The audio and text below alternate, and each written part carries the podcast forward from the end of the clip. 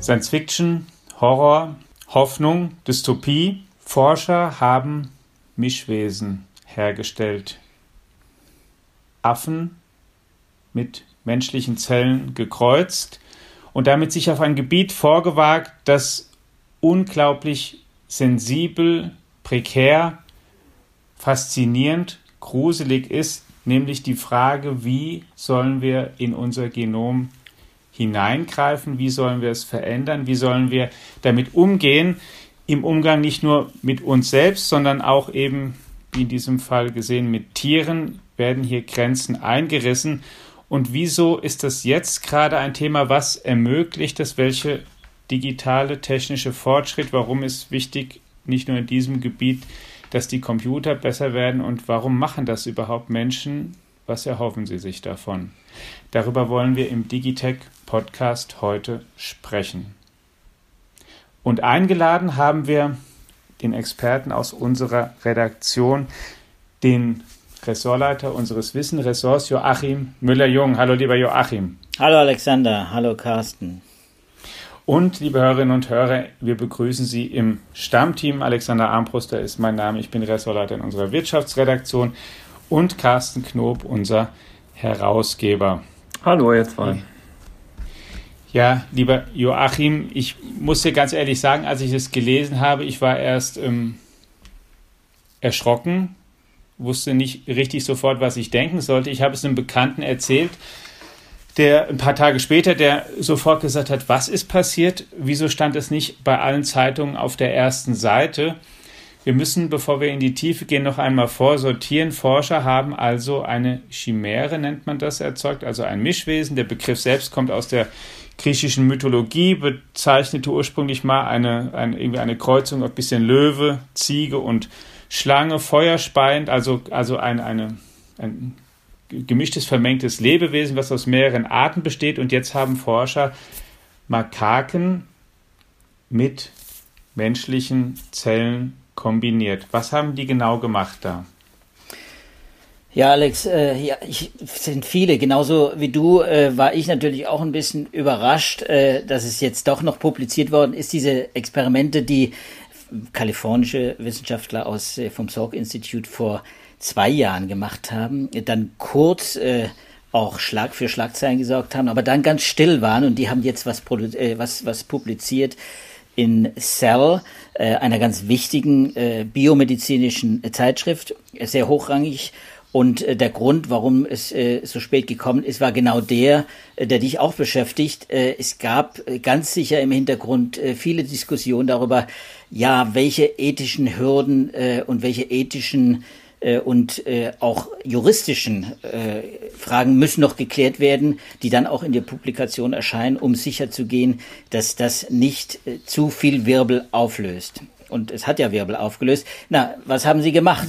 Ähm, Sie haben äh, im Grunde genommen, haben Sie äh, aus Affenembryonen, also Makaken, Javanaffen, äh, Embryonen, zehn Embryonen hergestellt ähm, die haben sie den Müttern entnommen, also den, den Mutteraffen entnommen und haben diese Zellen erstmal sechs Tage wachsen lassen und äh, nach diesen sechs Tagen haben sie, äh, haben sie äh, menschliche reprogrammierte Zellen, so eine Art embryonale Stammzellen eingepflanzt. In diese bläschenartigen Zellklumpen. Ne? Das sind also wirklich noch, noch Zellklumpen, das ist kugelförmig gebaut, das ist äh, ganz einfach eigentlich noch. Und in diesem Stadium, da haben sie insgesamt durch die Teilung der frühen Embryonen 132 Embryonen zusammengekriegt, die auch lebensfähig waren in der Kulturschale. Das war bis vor ein paar Jahren auch noch nicht so ganz einfach auch Affenembryonen in Kulturschale zu halten und diese Embryonen mit diesen jeweils 25 äh, menschlichen Zellen, wirklich undifferenzierte, einfache, völlig wandelbare Stammzellen des Menschen, aber eben mit dem Genmaterial und damit der Information zum Bauplan eines Menschen. Die haben sie dann weiter kultiviert. Äh, nach zehn Tagen äh, waren noch 103 am Leben und nach 20 Tagen, nach fast 20 Tagen, ganz genau 19 Tagen, waren es dann nur noch drei Lebewesen, äh, drei, drei Chimären, die noch am Leben waren. Also Affen, Embryonen, drei Wochen alt mit menschlichen Zellen. Viele menschliche Zellen? Hm. Das, das, also das, das ist äh, sehr bemerkenswert, weil tatsächlich drei übrig geblieben sind, wo, wo man dann theoretisch hätte mit weitermachen können, aber ähm, in drei Wochen ist, ist so, ein, so, eine, so, eine, so eine Zeitspanne, da passiert dann was, ne? da kann man dann ähm, nicht mehr weiter mit der Petrischale arbeiten, richtig? Ja, absolut. Mhm. Es war sogar grenzwertig äh, schon zwei Wochen davor. Äh, drei Wochen ist schon ein Rekord, dass man Chimären überhaupt oder Affenembryonen äh, ob Chimäre oder nicht Chimäre ist dann völlig gleich, dass man die so lange kultivieren kann in der, in der Petrischale, ist schon sehr ungewöhnlich. Äh, man hat es, äh, wie gesagt, man hat es gut geschafft, man hat äh, diese Zellen, drei Zellen am Leben erhalten und natürlich ist jetzt die Frage, warum ausgerechnet drei und was ist mit den anderen 129 passiert? Das ist ja eine, eine ganz wichtige Frage und genau wegen der Frage äh, werden solche Experimente gemacht, äh, weil äh, da offenbar vieles immer noch schief geht. Also diese Mischwesen, vor denen du jetzt, Alexander, äh, viel Angst hast und viele andere wahrscheinlich auch, oder Respekt, sagen wir so, äh, die äh, sind so routinemäßig noch nicht herzustellen. Ich glaube, das muss man in dem Podcast einfach klarstellen. Das ist ein Experiment, ist ein Laborexperiment. Äh, solche Laborexperimente gab es immer wieder, nicht mit Menschen und Affen, muss man auch sagen. Äh, aber es ist nicht ganz ungewöhnlich.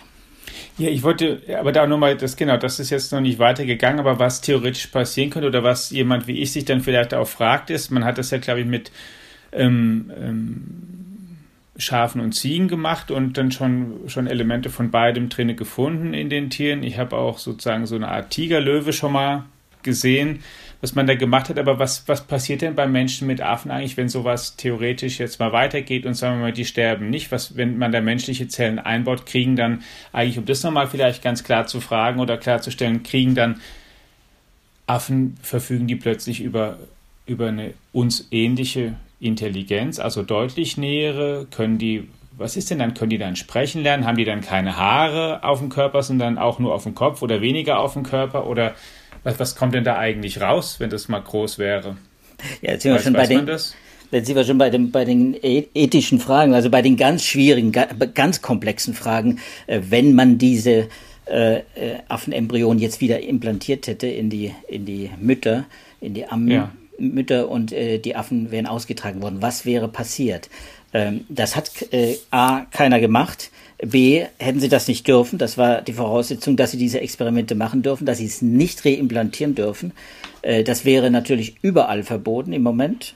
Dort, wo es Gesetze gibt, weltweit quasi wären solche Experimente verboten. Wobei man einschränken muss, es gibt natürlich Länder, und dazu gehört eben China, und mit chinesischen Wissenschaftlern hat äh, dieser äh, kalifornische Wissenschaftler Carlos Belmonte auch zusammengearbeitet. In China äh, geht man relativ weit. Wie weit, das weiß keiner. Äh, wir wissen nur das, was publiziert wird, was in westlichen Medien publiziert wird, in den Wissenschaftszeitschriften.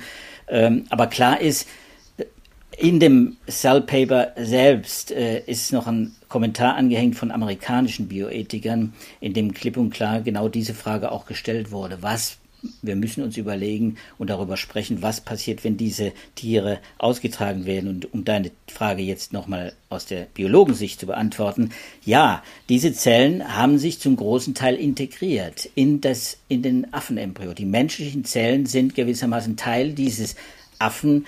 Embryos geworden. Sie haben Signale empfangen, sie haben Signale weitergegeben.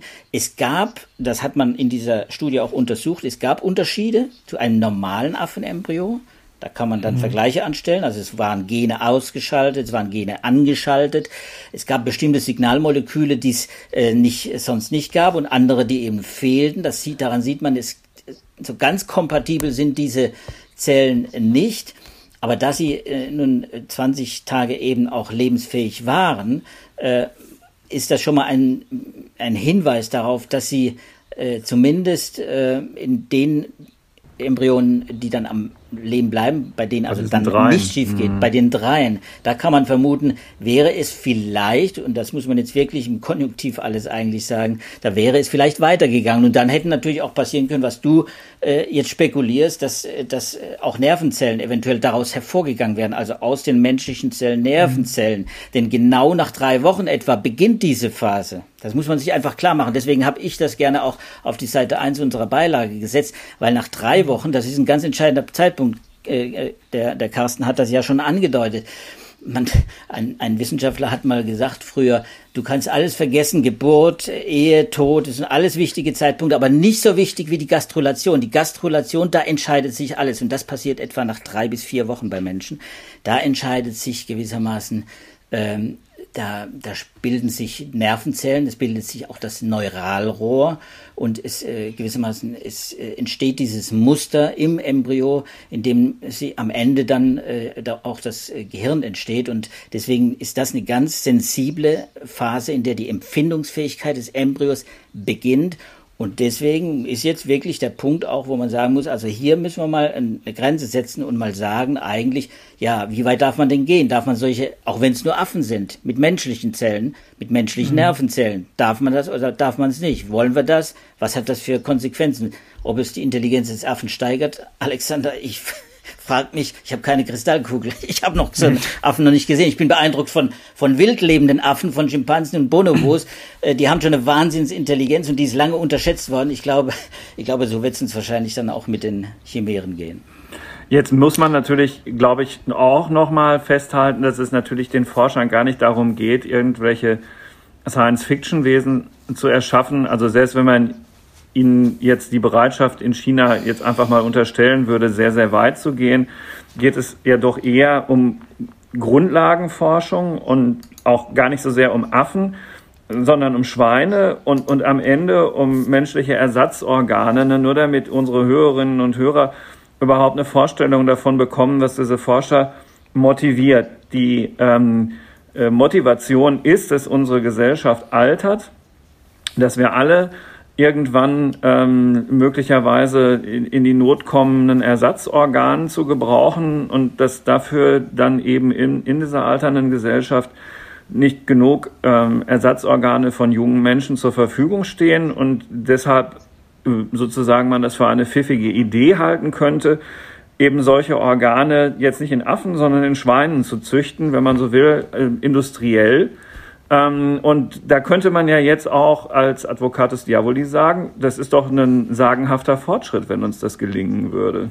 Ja, absolut. Und deswegen äh, verfolgen wir das ja auch so ganz genau in der, in der quasi Wissenschafts- und Medizinredaktion hier in Deutschland und nicht nur die Chinesen. Also natürlich das ist ein ganz wichtiger Punkt, Carsten. Wir, wir haben es hier nicht äh, mit äh, Frankensteins zu tun und äh, es werden keine Monster geschaffen. Es soll auch äh, nicht mal ansatzweise ein Monster dabei herauskommen. Das will natürlich keiner und das würde auch nicht veröffentlicht. Das unterstellen wir einfach auch gar nicht. Der Punkt ist, du hast völlig recht, es sollen am Ende äh, will man aus diesen Erkenntnissen äh, Schlüsse ziehen, wie man am Ende Ersatzorgane in Tieren und möglichst eben nicht in Affen, das ist, ist ja völlig klar, man will ja keine Affen äh, äh, nehmen, auch weil sie von der Größe her übrigens auch gar nicht passen. Wenn man Ersatzorgane züchten würde in Affen, wären sie viel zu klein. Ein Herz, eine Leber, eine Lunge, eine Niere äh, aus dem Affen wäre völlig unbrauchbar, schon gar aus von dem Javaneraffen. Also da muss da will man das äh, bei Schweinen machen. Nur bei Schweinen hat man das Problem äh, bis jetzt, äh, das ist ja ein sehr altes Projekt,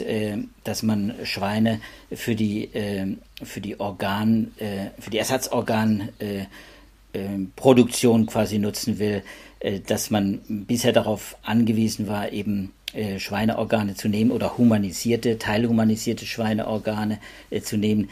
Das waren keine richtigen menschlichen Organe, die da drin gewachsen sind. Aber das ist genau der Punkt. Ähm, jetzt will man versuchen, natürlich dann am Ende, das ist das, was Belmonte versuchen will. Und auch andere Wissenschaftler, das ist nicht er allein, das versuchen viele, auch, das wollen auch die Chinesen ganz sicher, am Ende, dass man äh, lebensfähige, äh, junge, frische, wenn man so will, äh, Organe, implantierbare Organe aus äh, Schweinen gewinnen kann, die man dann äh, unmittelbar einen Menschen und auch so passend implantieren kann, dass sie, dass sie auch wirklich auch, auch funktionieren im menschlichen Organismus und auch nicht abgestoßen werden. Das ist eben der entscheidende Punkt.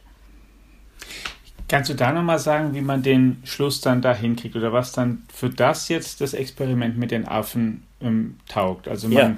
man, man macht das bei, bei den Affen und sieht dann, weil vielleicht auch Affen uns ähnlicher sind und man da vielleicht besondere Erkenntnisse. Ähm, ja, genau.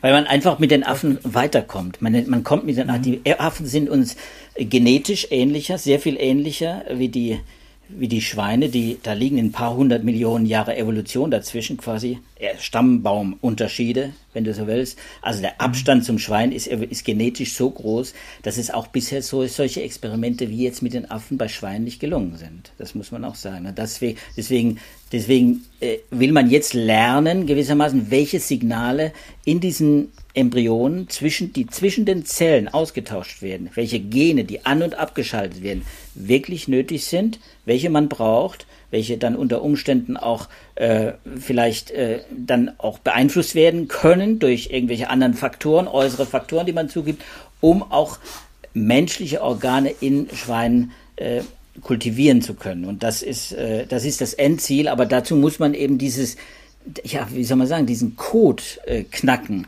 äh, der dafür notwendig ist, um diese Entwicklungsprogramme, die dann ablaufen, damit ein, eine Niere entsteht, damit ein Herz entsteht. Diesen Code, den muss man knacken, und zwar von A bis Z. Das ist ja nicht nur ein rein äh, ein, ein linearer, ein digitaler Code, äh, der auf den Gen festgelegt ist, sondern das ist ja ein zeitlich äh, ja, sehr dynamisches Programm, das über einen gewissen Zeitraum äh, läuft. Das heißt also, du hast hier sowohl äh, diese genetische äh, Komponente, dass dann ein gewisser Unterschied ist zwischen Schwein und Mensch äh, und dass eben auch in der zeitlichen Entwicklung der, der Tiere und des Menschen auch wieder Unterschiede sind und auch die müssen überbrückt werden. Und da will man eben beim Affen jetzt mehr oder weniger lernen. Wohlgemerkt nicht bei Menschenaffen. Das ist auch ganz wichtig. Muss man vielleicht viele Zuhörer werden vielleicht auch Bedenken haben, dass Menschenaffen dafür genutzt werden. Äh, soweit ich weiß, auch nicht mal in, in, in China werden Menschenaffen genutzt. Zum Glück. Äh, lange hat man es in den USA noch genehmigt gehabt. Das ist aber auch schon einige, zwei Jahrzehnte, glaube ich, hier, dass man das dann endgültig verboten hat. Aber diese Javaneraffen, die sind jetzt gewissermaßen, ja, das ist die Labormaus äh, der, der Stammzellforscher, wenn man so will.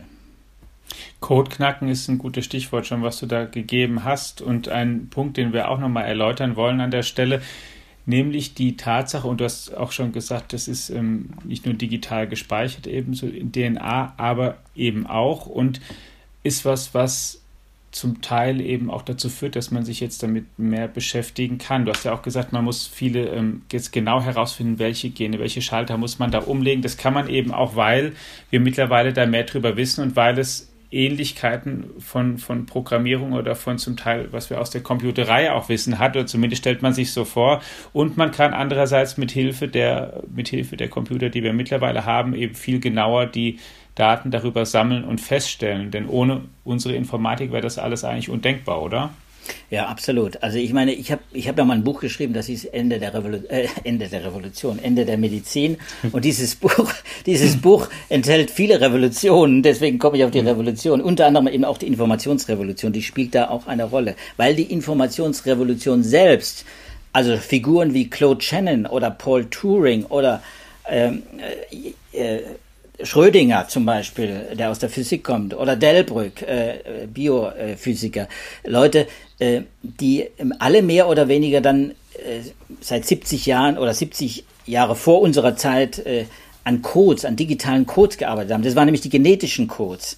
Äh, und, und da fing das damals an, gewissermaßen. Das, das ist ein ganz interessanter Aspekt, deswegen bin ich auch richtig äh, glücklich, dass ich bei euch im Podcast sein kann, weil die, die Evolution, ja die Evolution des, der, der, der regenerativen Medizin, der Stammzellforschung und all das, über das wir jetzt bis jetzt gesprochen haben, und der ganzen Molekularbiologie, die lief gewissermaßen parallel zur Evolution der künstlichen Intelligenz. Das fing mit Claude Shannon im Prinzip an und Alan Turing. Das waren die Figuren, die haben äh, im Prinzip äh, den äh, den Takt vorgegeben, auch für die Biologie und für die ganze Molekularbiologie. Und äh, mit ihren, nicht mit ihren Methoden im Labor, aber mit ihrer Logik und mit der Herangehensweise, äh, dass man nämlich es hier mit einem, ja, mit einem kodierten äh, Informationspaket in den Zellen zu tun hat, konnte man äh, weiterarbeiten in der Molekularbiologie, in der Stammzelle, äh, in, den, in, der, in der Zellforschung. Man hat also die Zelle quasi nicht mehr nur als rein lebendes Objekt betrachtet, äh, was ja viele bedauern, sondern man hat sie dann auch wirklich sehr mechanistisch, äh, sehr mechanistisch betrachtet als eben als kodiertes als kodierte Informationseinheit, äh, die wie so eine Art äh, ja, Programm, Computerprogramm abläuft, mit, mit allem drum und dran. Software, Hardware, Algorithmen, da ist alles drin in dieser mhm. Zelle, was man auch heute technisch nutzt. Und was ja auch ähm, da auch irgendwie auch Sinn macht und plausibel ist, das ist ja, ich gebe eben an meine Nachkommen Informationen weiter aus mir, die, die ähm, dann auch dazu führen, dass eben nicht zufälligerweise Kinder ihren Eltern häufig nicht unähnlich sehen oder zumindest in einem bestimmten Ausmaß nicht unähnlich. Und dass sie eben bestimmte Sachen halt drin haben, die sie auch nachher verwenden können. Und, und dann was überhaupt dazu führt, dass aus einem Baby ein großer Mensch wird, dass der, der, der so viel dazulernen kann und der ja auch ähm, einmal Informationen braucht und zum anderen, das sagen dann ja auch die KI-Forscher, zumindest ist es ja auch deren Hoffnung, wenn sie über Deep Learning reden oder, oder dann auch selbst sich sehr viel mit Lernen beschäftigen, Lernen von Programmen, die eben sagen, ja, bei Menschen ist was vorgegeben, aber viel wird halt auch gelernt, denn so extrem viel passt auf so eine DNA halt auch nicht drauf. Da passt schon einiges drauf, aber es ist auch nicht sehr viel verglichen mit dem, was wir so im Leben lernen und was wir so ständig an Informationen als Input eigentlich kriegen in uns rein. Also da müssen ja. Da müssen bestimmte Informationen liegen und bestimmte irgendwie Lernalgorithmen irgendwie auch verankert sein, die dann aber funktionieren und dann uns, uns ähm, entwickeln. Und, das, und den Vergleich, den ziehen sie zu den Computern. Und bis zur Evolution ja auch, da gibt es ja auch von Nils Baricelli, der, der früh das schon, schon in den 50er Jahren so sich die Evolution so vorgestellt hat, der, glaube ich, so, so Mathe, Zahlen, Kombinationen genommen hat und dann denen Regeln gegeben hat, wie sie sich verändern können. Und dann haben plötzlich auch bestimmte Gruppen nach mehreren Generationen überlebt und er plötzlich gezeigt hat, naja, die Evolution ist vielleicht auch was ziemlich Mathematisches. Absolut. Und das, äh, weil das so ist, muss man sagen, äh, ist man heute äh, auch sehr viel weiter, äh, nicht nur jetzt bei der Chimärenherstellung, äh, sondern auch äh, zum Beispiel um Zellen komplett umzuprogrammieren. Also äh, wir sind, äh, wir sprechen heute gar nicht mehr davon, dass man äh, einen Organismus durch Befruchtung erhält, ein Embryo zum Beispiel, ein menschliches Embryo. Du, Carsten, du, du, kennst diese Diskussion, du warst hm, lange in den USA. Ich die gleich Diskussion. nochmal drauf zurückkommen, genau, ja. Ja, hm. du, da, da, gab, da gab es ja lange Diskussion, dass man diese frühen embryonalen Zellen brauchte, um bestimmte Experimente zu machen, um zu sehen, wie diese Entwicklung abläuft, sowohl in der Grundlagenforschung wie eben auch in der Biomedizin, äh, Organ, äh, Stammzellentwicklung. Äh, da ist man heute gar nicht mehr darauf angewiesen, dass man also quasi das, was die Natur uns liefert, äh, verwenden und damit experimentieren, sondern die Stammzellforscher äh, und die regenerativen Mediziner, so heißen die, weil sie eben Ersatzorgane zum Beispiel herstellen wollen, die arbeiten heute mit umprogrammierten Zellen. Und auch da steckt ja wieder dieses Programm drin, die mhm. mit umprogrammierten, reprogrammierten Zellen. Das macht man alles künstlich, indem man Signalmoleküle quasi in die Zellkultur gibt, in der Kulturschale, also in der Petrischale. Und dann passiert da etwas äh, im, in diesem genetischen Programm, ist epigenetisch und äh, genetisch läuft das ab, also quasi auf zwei Ebenen, wenn man so will, ne? zwei Tonspur und äh, die die, die, die Bild-, die Videospur. Auf zwei Spuren läuft da was ab im Genom und äh, das können wir jetzt gar nicht im Detail erklären, aber dann läuft dann äh, so ab, äh, dass man das von außen quasi wie mit so einer Pinzette auch manipulieren kann. Und zwar so manipulieren kann, dass am Ende von einer Hautzelle eben eine embryonale Zelle wird. So. so. ist das auch in diesem konkreten Fall, der jetzt Anlass für unser Gespräch in diesem Podcast ist, ne, nämlich bei diesem Experiment in, von den chinesischen und den amerikanischen Forschern gewesen. Die haben mit reprogrammierten Hautfibroblasten gearbeitet, ähm, genauso wie du es gerade beschrieben hast und äh, brauchten deshalb eben ähm, äh, keine humanen äh, menschlichen embryonalen Stammzellen zu verwenden. Und das der, erinnert mich in der Tat an diese Debatte von vor 20 Jahren, in den Vereinigten Staaten, wo ähm, eine ganze Nation damals äh, dem Präsidenten George W. Bush zugehört hat, der eine Regelung verkündet hat, die das also in den Griff bekommen sollte, diese Debatte. mit, mit welchen embryonalen Stammzellen äh, menschlicher äh, Abstammung eigentlich gearbeitet werden durfte und so. Und das ist inzwischen dadurch auf eine Art und Weise obsolet geworden.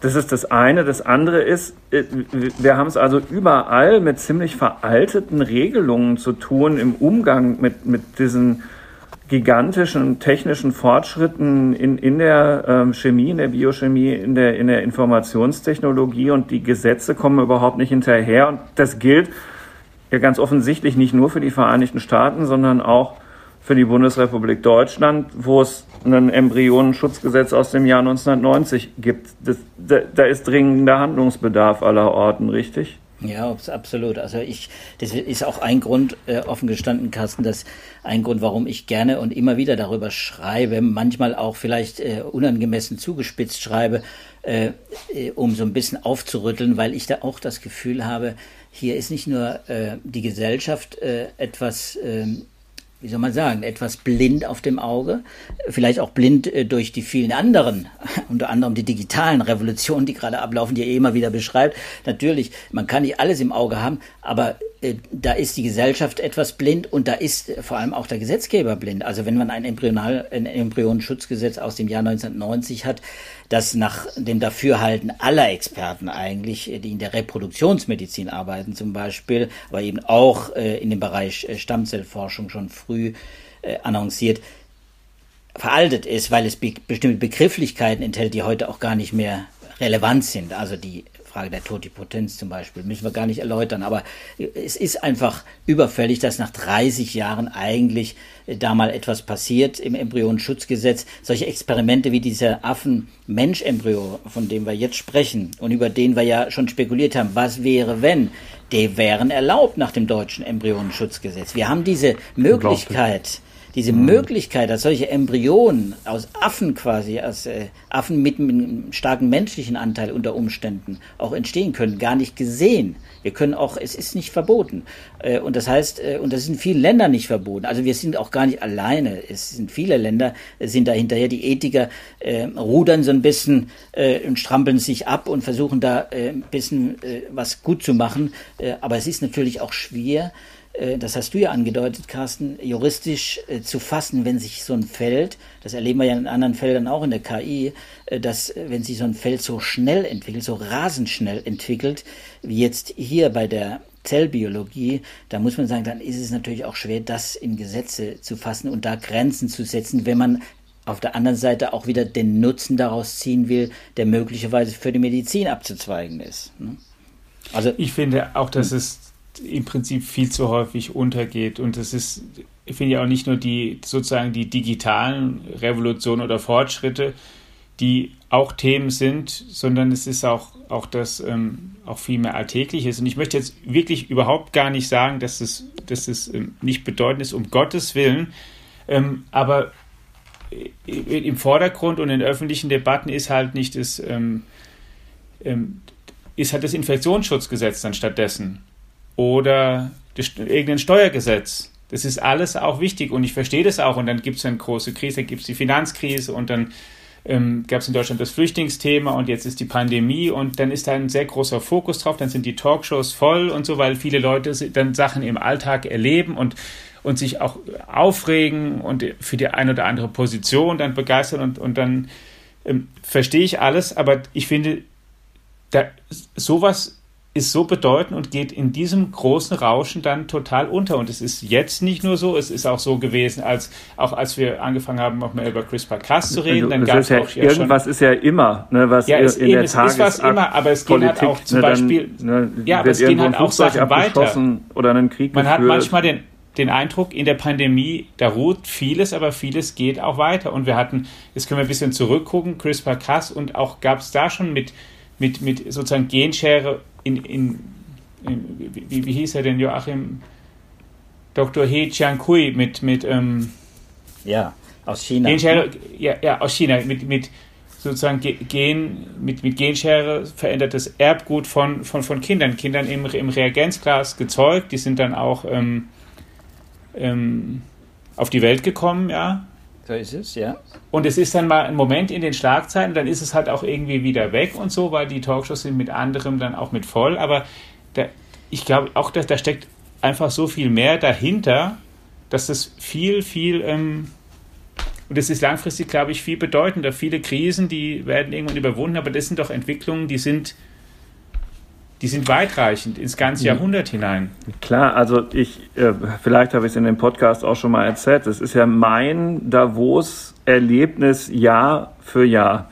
Man fährt zu diesem Weltwirtschaftsforum, von da, da kann man von halten, was man will. Ja, aber da kommen unheimlich viele sehr, sehr schlaue Leute zusammen und halt auch ein paar Journalisten, die dann darüber ähm, schreiben sollen und dazuhören dürfen. So und ähm, Jahr für Jahr ähm, hat die Bundeskanzlerin versucht, eine Rede zu, zu halten, wo es darum ging, dass Deutschland digitaler werden muss.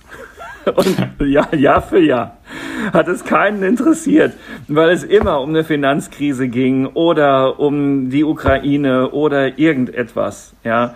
Und ähm, jetzt werfen es genau dieselben Leute der Regierung vor, sie habe es wirklich total verpennt. Und ich kann nur sagen, es hat nicht daran gelegen, dass sie nicht versucht hätte, ähm, da Aufmerksamkeit drauf zu lenken, weil ich sei, selber saß nämlich jedes Jahr in dieser Rede drin und bin ja auch gar nicht so sehr dann der tagespolitisch Interessierte, sondern hatte auch immer gehofft, na jetzt kannst du mal einmal mit deinem Digitalisierungsthema irgendwas landen und dann oh. ja, und unser Nachrichtenchef so. Oh. ja, und so ist es halt. Ne? Und deswegen, ähm, äh, man hält den Atem an. Und äh, es gibt Wissenschaftsjournalisten wie Joachim, die da ähm, regelmäßig draufschauen, die ja zum Glück dann auch, das ist das wenn man so will, Gute an dieser Krise an, ja, unglaublich an Bedeutung und Beachtung gewonnen haben, zu Recht. Aber natürlich so im großen Nachrichtengeschehen geht es unter. Volle Zustimmung. Ja, ich, ich, stimme dir völlig zu, Carsten. Natürlich, alles andere wäre jetzt äh, falsch. Äh, aber äh, es ist völlig klar, äh, dass wir ganz offensichtlich äh, in der Wahrnehmung dieser Entwicklung äh, nicht nur vieles ausblenden und blind werden, immer wieder, rhythmisch. Das ist wie, wie, wie das Murmeltier, das täglich grüßt. Man schläft wieder ein und morgens wacht man auf und dann kommt wieder die gleiche Rede. Sondern ich glaube, es ist wirklich so, dass aufgrund natürlich auch der Entwicklung sowohl in der künstlichen Intelligenz, ein gutes Beispiel, wie auch eben in, der, in dieser äh, Zellbiologie, äh, natürlich es auch immer wieder Rückschläge gegeben hat äh, und es auch gewisse mhm. Dinge auch länger gedauert haben. Das darf man nicht aus dem Auge verlieren. Ich denke, ich erinnere mich 2019, Elon Musk gesagt, äh, in zwei Jahren haben wir eine Million selbstfahrende Autos auf den Straßen. Nur ein Beispiel, nur ein Beispiel. Das gibt's aus der Biologie knapp, übrigens knapp auch. Knapp daneben, ja, knapp daneben. knapp daneben. Und so ist es in der Biologie ja auch, auch in dieser regenerativen Medizin, Stammzellforschung, über die wir vor 20 Jahren heftig diskutiert haben, über Ihr erinnert euch über das Forschungsklon, das war auch damals ein großes Thema. Und dann kamen jetzt eben äh, diese Kinder, äh, die von, mit CRISPR-Cas, mit der Genschere äh, verändert wurden. Damals hat kein Mensch daran gedacht, dass es die Genschere jemals gaben darf. Das ist nochmal so ein Turbo, der da eingeschaltet wurde in der Gentechnik. Darauf muss man aufmerksam, das muss man im Blick haben, dass jetzt in fünf Jahren die Welt völlig neu aussieht und wir nur noch CRISPR Kass nutzen, um äh, die Erbkrankheiten und alle Krebsarten der Welt gewissermaßen auszulöschen. Das glaube ich nicht. Das wird auch nicht so sein. Das wird noch lange dauern und so wird es auch in der, in der regenerativen Medizin so sein. So war es auch. Und das ist ein Grund, glaube ich, warum es in der Wahrnehmung von Politikern eben nicht so ankommt wie bei uns, die wir das quasi in diesem kurzen Takt, in dem das alles stattfindet, auch äh, jeweils wahrnehmen und immer wieder darauf gestoßen werden, auf dieselben schwierigen und wichtigen, ja existenziellen Fragen. Und da wird natürlich äh, äh, wird es immer diese diese Lücke geben, aber es ist nun mal unsere Aufgabe. Ich glaube, da stimmt ihr beide zu, dass das natürlich wichtig ist, darauf äh, ein Auge zu legen. Also ich nehme ein Beispiel, ein Beispiel, Alexander, ein Beispiel, weil ich das noch äh, gerne auch in diesem Podcast mitnehmen will. Äh, das sind äh, zwei Publikationen, die sechs Wochen vor diesem äh, ähm, Affenmensch-Embryo, äh, Affenmensch-Chemie erschienen sind. Das sind künstliche Blastoide. Eye-Blastoids äh, nennen das die Wissenschaftler. Australische und amerikanische Wissenschaftler haben äh, zwei Veröffentlichungen gehabt in Nature, in denen quasi Plastoide. Und das sind jetzt auch wieder menschliche Embryonen, frühe Embryonen, kugelförmige Embryonen, 200 Zellen groß, also nur ein paar Tage alt, wenn man so will, gebildet haben, eben aus dem, was wir vorhin beschrieben haben, aus reprogrammierten Hautzellen. Also man braucht keine äh, man braucht keine Befruchtung mehr, man braucht nicht mehr Ei- und Samenzelle und man muss nicht mehr äh, streiten um die übergebliebenen Embryonen in, aus den Reproduktionskliniken, sondern man geht jetzt hin und äh, baut sich gewissermaßen und programmiert sich seine Embryonen selbst im Labor und es ist ein Wunder, für, für, mich als Biologen ist es natürlich ein Wunder, dass aus, aus einer Hautzelle, die man umprogrammiert, ist ja quasi nur ein chemischer Eingriff, wenn man so will, ein winziger Eingriff, dann durch Selbstorganisation ein Embryo entsteht. Man muss nur gewissermaßen den, das richtige Programm, den richtigen Algorithmus verwenden und das wird eben biochemisch gemacht. Und wenn man diesen Algorithmus äh, verwendet und da ist sicher viel auch falsch gemacht worden, aber es hat man jetzt tatsächlich auch in relativ kurzer Zeit eben diese künstlichen Plasto äh, Plastozysten äh, gebildet im Labor bis zu einer Größe von etwa 200 Zellen und damit sind wir jetzt wieder bei dem Punkt, was Carsten gesagt hat, jetzt sind wir da, dass man keine äh, menschlichen Embryonen eigentlich mehr braucht. Wenn diese Blasto Blastozysten auch tatsächlich ähm, das versprechen, äh, das halten, was sie, was sie, was man sich von ihnen verspricht, dass sie nämlich ganz ähnlich ticken und ganz ähnlich funktionieren wie menschliche Embryonen. Viel spricht dafür, dass das, man ist sehr nah dran, die Ergebnisse in den beiden Studien zeigen das, man hat quasi künstliche Ei-Blastocytes, also künstliche äh, Embryonen gebaut in der Petrischale. Und jetzt macht man wieder diese Entwicklungsexperimente. Da arbeitet man auch übrigens natürlich wieder mit CRISPR-Cas, mit diesen Genscheren, probiert, was passiert, wenn man diesen Zellen, diesen Blastozysten dann äh, einzelne Zellen entnimmt, wenn man sie genetisch äh, verändert, ändert sich dann äh, die Entwicklung des Embryos etc. Die sind nicht Sie sind noch nicht, ich sage noch nicht, sie sind äh, erstmal so, wie sie jetzt vorliegen, nicht einzupflanzen in, in, in eine weibliche Gebärmutter zum Beispiel. Man könnte sie also, sie würde wahrscheinlich nicht ausgetragen werden. Da ist, da geht noch manches schief. Also ganz kompatibel ist das nicht. Ähm, mhm. Da wird noch viel experimentiert werden müssen, um, um das, äh, um das klar zu machen, um da wirklich zu sagen, das sind ähnliche und das sind wirklich äh, ja adäquate äh, Ersatz. Äh, Zellen für Embryonen. Aber entscheidend für mich jetzt, und so bin ich drauf gekommen gerade, wenn man Medizinjuristen fragt, wenn man Medizinethiker fragt, ja, dann sagen sie, tja, was sind das jetzt? Wir haben keine Befruchtung, wir haben keinen menschlichen Embryo. Wir können nicht das Embryonschutzgesetz anwenden. Das fällt durch den Rost. Hm. Wir haben es hier nach deutschem Recht mit der mit zellulären Artefakten zu tun. Und zelluläre Artefakte werden behandelt wie ja, wie Zellen. Wie Zellen in der Petrischale, äh, die kann man natürlich auch alles, das kann man wegwerfen und das wird natürlich behandelt wie alle anderen Zellen. Äh, das heißt, äh, wir müssen jetzt auch darüber äh, uns natürlich klar werden, sind das jetzt, sind das tatsächlich Artefakte oder wenn sie embryonartige äh, Gebilde sind, äh, dann muss man, und sie haben ja ein bestimmtes Genom eines Menschen, es steckt ja ein Mensch dahinter, der da gewissermaßen das Zellmaterial geliefert hat. Was ist das denn eigentlich? Und wie gehen wir damit um? Und, und wie gehen wir damit um, wenn wir, wenn wir weitergehende Zellexperimente, Gewebeexperimente machen und so weiter, wenn da künstliche Gewebe entstehen, äh, also nicht nur Plastozysten, künstliche Embryonen, sondern künstliche Lebern, künstliche Nieren, äh, in Bioreaktoren zum Beispiel, auch sowas. Ein, ein Paper darum äh, in, diesen, in, diesen, in dieser Nature-Veröffentlichung geht darum, dass man also eine Art Bioreaktor gebaut hat, um solche Blastozysten dann in einen Bioreaktor zu züchten.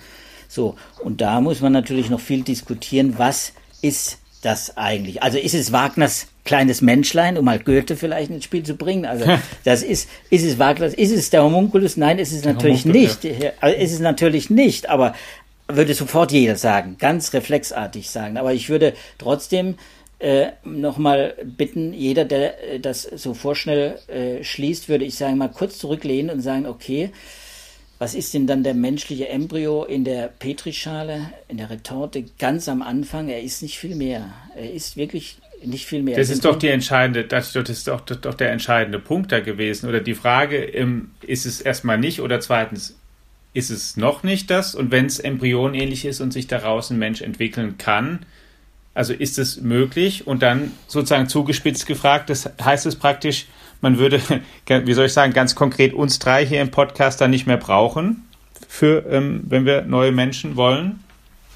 Ja, jetzt, jetzt sind wir natürlich schon, wie soll man sagen, jetzt sind wir weit bei Aldous Huxleys schöner neuer Welt. Äh, äh, das ist natürlich, äh, das ist noch viel Fantasie und Spekulation. Ich glaube, also in unserer Lebenszeit wird es nicht mehr relevant, nicht, Alex. Da wird es wahrscheinlich nicht mehr relevant. Aber ich will die schon eine Weile hier sein. aber die Gesellschaft muss das natürlich verhandeln. Also das ist ja, ja klar, das ist ein ganzer Strauß von Fragen, den Joachim da gerade aufgeworfen hat. Ja, denn wir hatten ja schon vorher fest, festgestellt, ja. dass wir da noch gar nicht richtig angefangen haben, darüber mal zu debattieren. Ich glaube, das ist der springende Punkt, dass, dass diese Verhandlung muss Absolut. losgehen. Der, ja. der, der, Anfang muss ja. gemacht werden und zwar genau. wirklich interdisziplinär. Auch wirklich alle Gesellschaftsgruppen, die damit befasst sein wollen und die sich dafür verantwortlich erklären. Da nehme ich auch die Kirchen natürlich mit ein. Die müssen natürlich eigentlich einen Anreiz haben, genügend Anreize schon haben, äh, um, um solche Themen auch zu behandeln, und zwar intensiv auch mit der Gesellschaft zu diskutieren. Äh, da werden wir nicht drum rumkommen. Das ist ja ein schrittweiser Prozess. Das geht ja nicht von heute auf morgen. Die einzelnen Techniken wie CRISPR-Cas, die werden von heute auf morgen entwickelt. In zwei Jahren haben wir dann plötzlich so, ein, so eine Methode an der Hand, äh, dass man Gene einzeln äh, oder in Kombination quasi über Nacht verändern kann und, und äh, damit auch unter Umständen Krankheiten heilen kann oder, oder auch äh, menschliche Eigenschaften verändern kann, vielleicht auch Persönlichkeitseigenschaften. Auch das ist alles im, im Bereich des Möglichen geworden durch so. solche neuen Techniken. Ne? So, und es ist doch eben, gibt doch ganz viele, ja, aus dem bestärkt es ja nur, Gründe zu diskutieren, erstens mal wollen wir das, aber zweitens auch, was, was geht denn da überhaupt? Und selbst wenn man sagt, es ist jetzt noch nicht so weit, wenn es irgendwann mal so weit ist, ist es häufig so in der Geschichte gewesen, dass das, was geht, häufig, ob es gut oder schlecht ist, dass dann auch irgendwann mal jemand auf der Welt das auch macht. Und man dann irgendwann an diese Fragen oder Grenzen dann kommt. Denn ein zweites, wir haben jetzt ja sehr viel über die Medizin geredet und die und die ja, tolle Motivation, sich zu überlegen, gibt es hier Maßnahmen, die wirklich schlimme Krankheiten heilen helfen, die Ersatzorgane sein können, die vielleicht helfen, Alzheimer zu bewältigen oder, oder anderes Leid oder, oder auch, auch helfen, dass Menschen bestimmte Erbkrankheiten nicht mitbringen oder so. Ich glaube, da findet man viel Zustimmung, aber dann ist ja auch sozusagen der Übergang fast fließend zur Frage, wie, ähm, was du jetzt auch schon ein bisschen so, so gerade skizziert hast, als es darum ging, bestimmte Charaktereigenschaften oder bestimmte Sachen, die man mitbringt. Was ist denn, wenn ich mir dann anfange zu überlegen, als äh, gesunde Menschen ein bisschen zu, ähm, ich sag's mal flapsig, zu tunen in die eine oder andere Richtung? Ein Beispiel, auch ein sehr spekulatives, was ich aber ähm, auch gelesen habe im Zusammenhang mit dem mit dem Chimäre-Experiment jetzt war, naja, jetzt hat man in Affen mal menschliche Zellen eingesetzt. Was ist denn, wenn jemand auf die Idee käme und man sieht, dass sowas kann funktionieren, man einen Menschen versucht mit, der hat dann sehr übertrieben, aber auch bewusst, um zu provozieren, dann geschrieben, naja, so, was weiß ich, eine Fledermaus hat ja auch so ein Sonar und so Fähigkeiten, die wir nicht haben. Können wir uns die dann auch einbauen irgendwann mal? Oder ist das völlig undenkbar? Oder machen wir mit sowas, gewinnen wir Erkenntnisse, die die Tür zu sowas aufmachen? Ja, also wenn du mich fragst, äh, als äh, Biologe würde ich sagen und als äh, ja, jemand, der, der jetzt diese ganzen Reprogrammierfortschritte, die man in den letzten 20 Jahren äh, kulminiert hat, äh, beobachtet, muss ich sagen, äh, theoretisch möglich ist natürlich alles und probiert wird ganz viel. ob es wirklich am Ende machbar ist. Das ist wie in der Technik dann auch. Ne? Das ist völlig ja. klar, wie in der KI. Das ist so ganz einfach ist es eben nicht. Man, äh, KI muss, muss trainiert werden, das muss äh, optimiert werden. Das hat auch Schwächen und hat Grenzen. Das wissen wir ja alle inzwischen, dass es Grenzen hat. Und so ist natürlich äh, auch mit solchen ähm, Zellkonstrukten dann am Ende auch, wenn man da jetzt mal ganz runter geht bis auf die Zelle und dann den Organismus auf der anderen Seite sieht. Äh, das wird noch, das wird natürlich alles äh, nur schrittweise gehen und, und langsam, so wie das Carsten auch skizziert hat. Das wird, das wird man nicht über Nacht äh, bekommen. Aber äh, man muss es sich, ja, man muss, ich kann mir vorstellen, dass, dass sowas natürlich möglich ist. optimieren. Ich meine, wir optimieren ja ohne Gentechnik, wir optimieren durch Partnerwahl zum Beispiel, wir optimieren durch, durch, äh, durch Erziehung, wir optimieren durch die Art und Weise, wie wir leben, optimieren wir uns auch, auch ja. übrigens äh, also im Optimalfall. Ne? Im Optimalfall, wenn es gut läuft.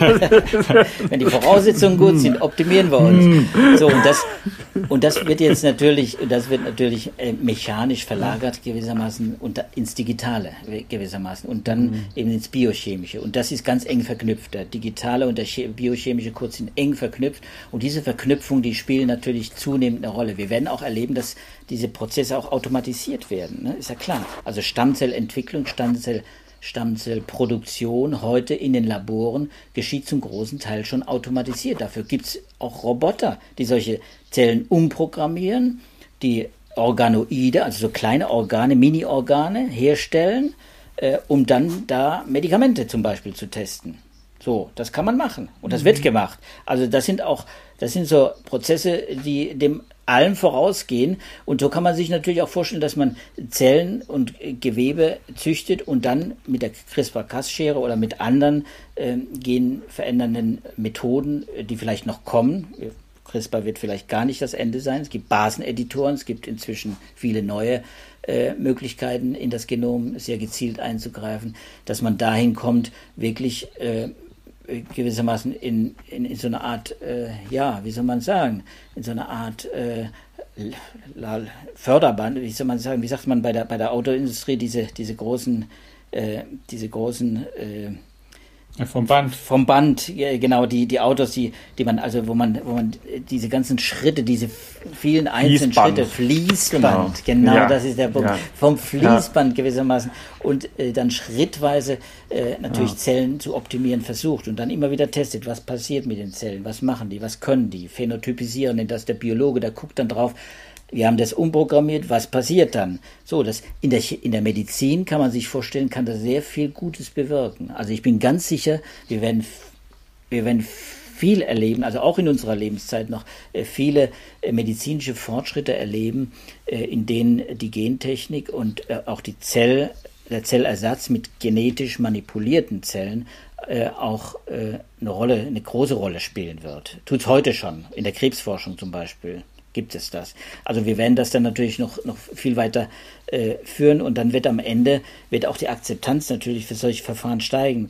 Und dann wird man sehen, ja, wie weit geht man jetzt in diesen Optimierungsverfahren, äh, wenn es um Persönlichkeitsmerkmale geht, wie du das, Alexander, äh, ins Spiel bringst, dann muss man sagen, die sind natürlich nicht so einfach äh, zu korrigieren wie Sichelzellenanämie, wo man ein Gen quasi korrigieren muss, da muss man mhm. natürlich schon äh, viele Gene gleichzeitig unter Umständen verändern. Und selbst dann ist der Erfolg nicht sicher, weil dann äh, kann die eine oder andere Genveränderung wieder an anderer Stelle, das ist ein vernetztes System in diesen Zellen, kann an anderer Stelle wieder Negatives bewirken. Das heißt, am Ende muss man viel Experimente machen und das wird lange dauern, natürlich, ist klar. Aber wir reden ja nicht äh, über heute, wir reden am allerliebsten, glaube ich, in diesem Podcast im Digitech über, über morgen, morgen, wenn ich euch richtig genau. verstanden habe. Ja, richtig. Alex auch und, manchmal über übermorgen.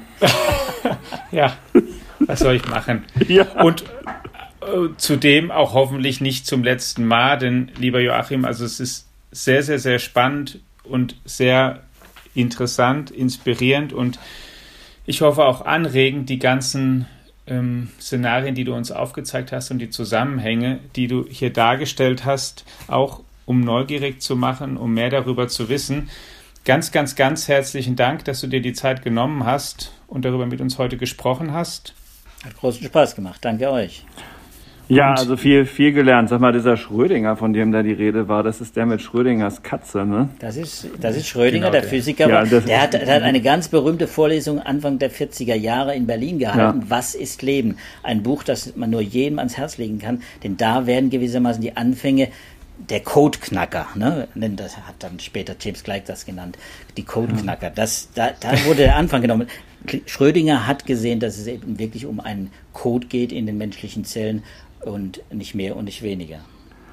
Tja, guck, das bis zu Ende hören lohnt sich, Alex. Ne? Ja, auch das mhm. noch ein ja. Tipp, der damit mhm. dran ist. Und liebe Hörerinnen und Hörer, auch Ihnen vielen Dank, dass Sie einmal mehr eingeschaltet haben. Und natürlich, wie jetzt schon angekündigt, informieren wir Sie nicht nur darüber in diesem Podcast, auch immer wieder mit Joachim Müller-Jung, sondern auch in allen anderen Kanälen unserer Zeitung in der Digitech-App, zu der dieser Podcast gehört, in unseren Digitalangeboten in der FAZ-Tageszeitung, Sonntagszeitung, in der Wissenbeilage, die Joachim ja verantwortet, die einmal die Woche erscheint. Schauen Sie rein, es passiert viel, wie Sie gemerkt haben, einmal mehr und bleiben Sie auch in diesen Tagen vor allen Dingen gesund. Bis nächste Woche. Ciao. Tschüss. Tschüss zusammen.